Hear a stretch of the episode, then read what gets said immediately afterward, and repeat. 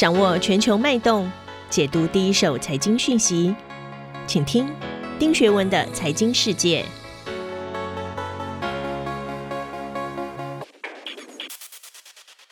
大家好，我是丁学文。又到了每周一次，和大家一起看看全球财经的重要新闻。那让七月十二号，我也希望整个三级警戒能够稍微往下降，大家的日子能够更轻松一点。首先，第一则新闻我要跟大家分享的是六月二十八号哦，美国联邦贸易委员会对 Facebook 提起的反垄断诉讼遭到了反转。Facebook 解除了出售 Instagram 和 WhatsApp 的威胁，成为继 Apple、Microsoft、Google、Amazon 之后第五家市值突破一兆美元的企业。频遭逆风的科技企业后续会怎么发展？我们又要怎么看科技的投资趋势？第二则新闻是七月一号，联合国公布了一份报告，指出除了部分西方市场之外，今年国际旅游停滞不前，造成了二点四兆美元的损失，而且旅游业估计啊，要到二零二三年才能完全恢复。今天就让我们认真解析一下观光产业对全球经济的影响。首先，我第一则新闻要引述的是 CNN 哦，它的标题写的是“脸书在反垄断官司的胜利，并不能保证科技股票的未来”。CNBC 的标题则是“中国的出行巨头滴滴争取到六百亿美元的 IPO”。华尔街日报的标题更有意思，它写的是“科技巨头你应该知道的所有事情”。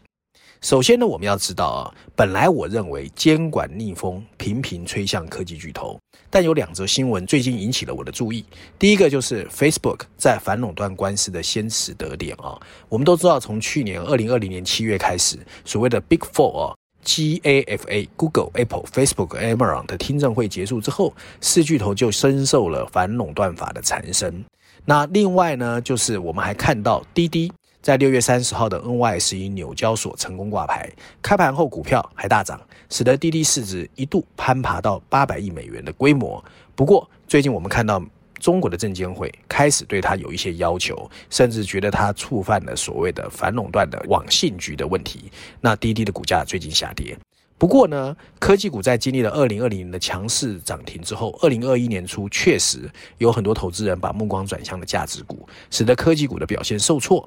但最近似乎又开始异军突起，主要原因呢，不外乎两个：第一个，美国政府的基建案还有科技业获利的前景所赐，所以科技股再次获得投资人的青睐；另外，Facebook 二零二一年迄今股价已经涨了大概百分之三十，Microsoft 的二零二一年迄今也涨了百分之四十三。普于目前市值占上两兆美元，加入了 Apple 的行业，让很多人觉得，诶，科技股好像未来比较有想象空间。那到底感觉会怎么样？我个人感觉是这样啊。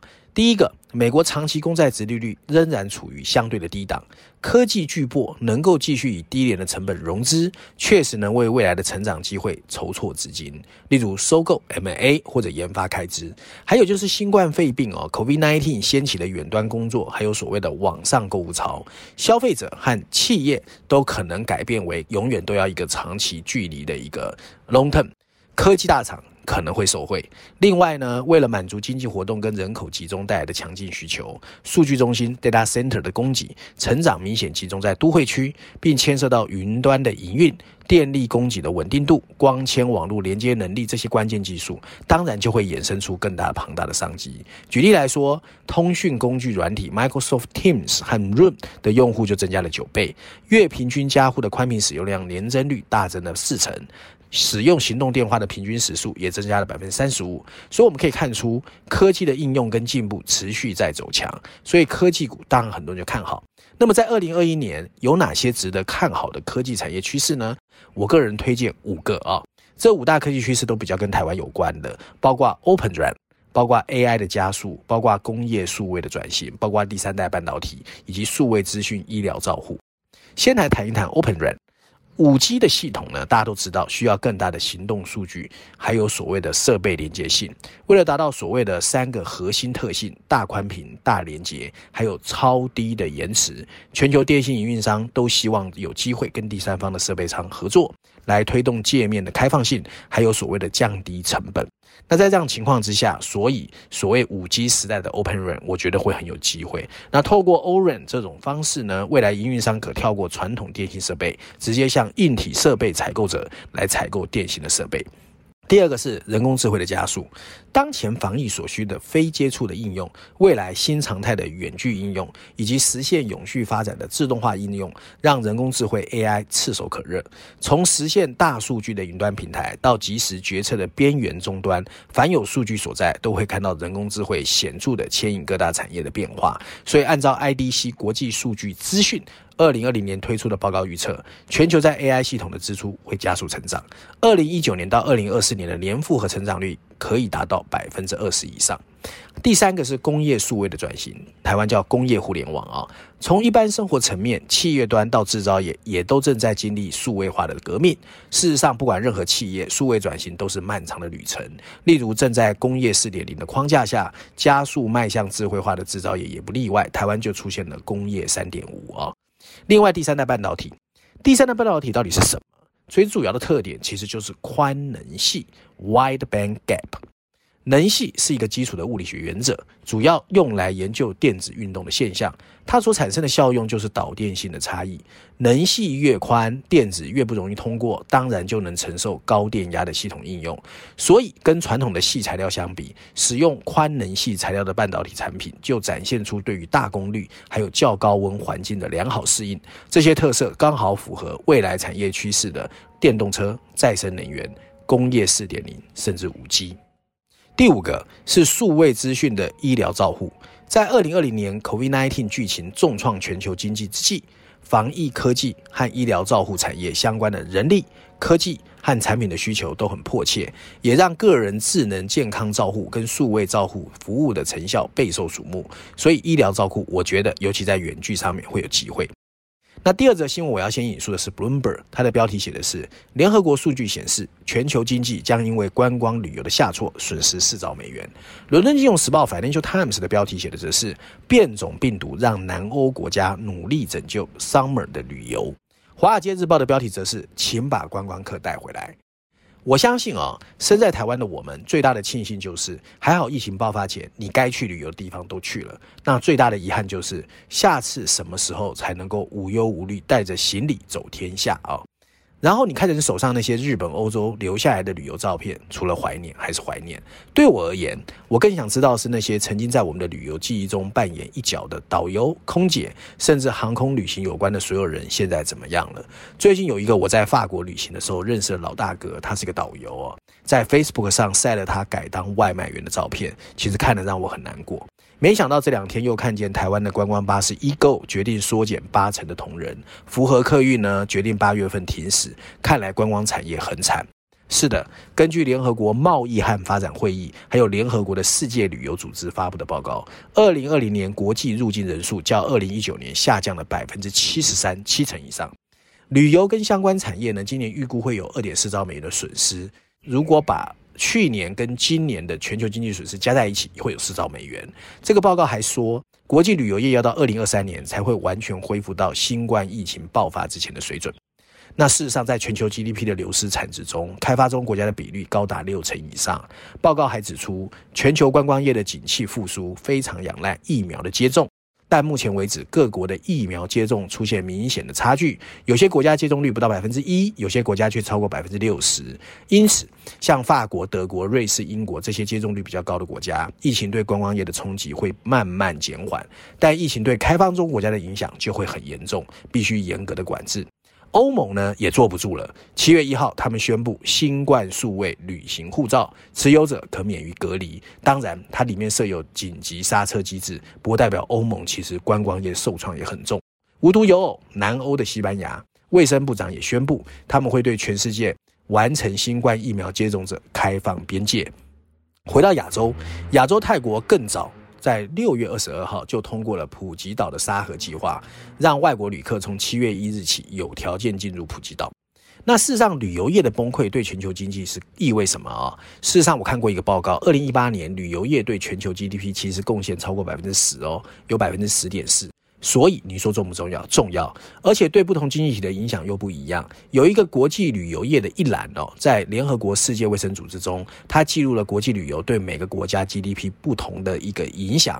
那我们可以看到，这个指标从列支敦斯登和摩纳哥的百分之九十八到欧洲的百分之十一，所以对有些国家来说影响又特别的大。那有哪些因素会影响经济的脆弱性？那当包括说说你的观光客在你的国家花了多少钱，包括大家对社交距离在这个国家大家的担心，还有是旅游业的季节性因素。另外一个要考量的是，啊、你的 credit，你如果说曾经是疫情非常严重的国家，大家也会比较担心。那好处是什么啊？其实 COVID-19 或许可以治愈荷兰病，因为呢，什么叫荷兰病啊？荷兰病就是呢，啊、呃，当一个国家过度依赖一个产业，而所有的资源都往这个产业走的时候，就叫荷兰病。所以呢，因为 COVID-19 很多观光业受到影响，所以有可能这些国家就会有一些改革的计划。那回到台湾啊，台湾的旅游业的这个龙头雄狮旅游就说，在疫情影响消除、旅游业全面恢复之前。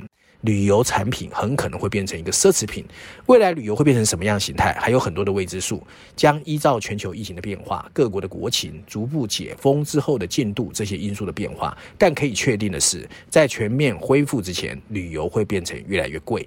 那现在啊，我们看起来啊。观光产业衍生出来，因为疫情而发生的一些撞击呢，会有四大面向，包括产业经济的冲击，包括消费信心的受创，包括数位工具的崛起，还有以家为据点。我分别跟大家说一下。譬如说，台湾的疫情控制得当，但旅游休憩业还是受到很大的冲击，受影响的产业就会横跨交通运输、饭店、餐饮、免税店、旅行。那究竟台湾的旅游产业会怎么在后疫情时代进行数位转型？KPMG 估计，二零二零年全球的观光旅游业的市场大概下降了两成。那台湾跟柏琉也曾经想要推出旅游泡泡，不过后来无疾而终哦。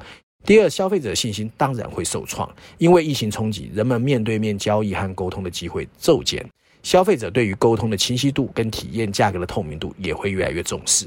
第三个是数位工具的崛起，政府会带头，对于旅游业、休憩业哦。数位化的程度将直接影响年轻消费者的粘着度。在疫情的这段时间，线上订票跟预约在疫情期间都有爆炸性的成长。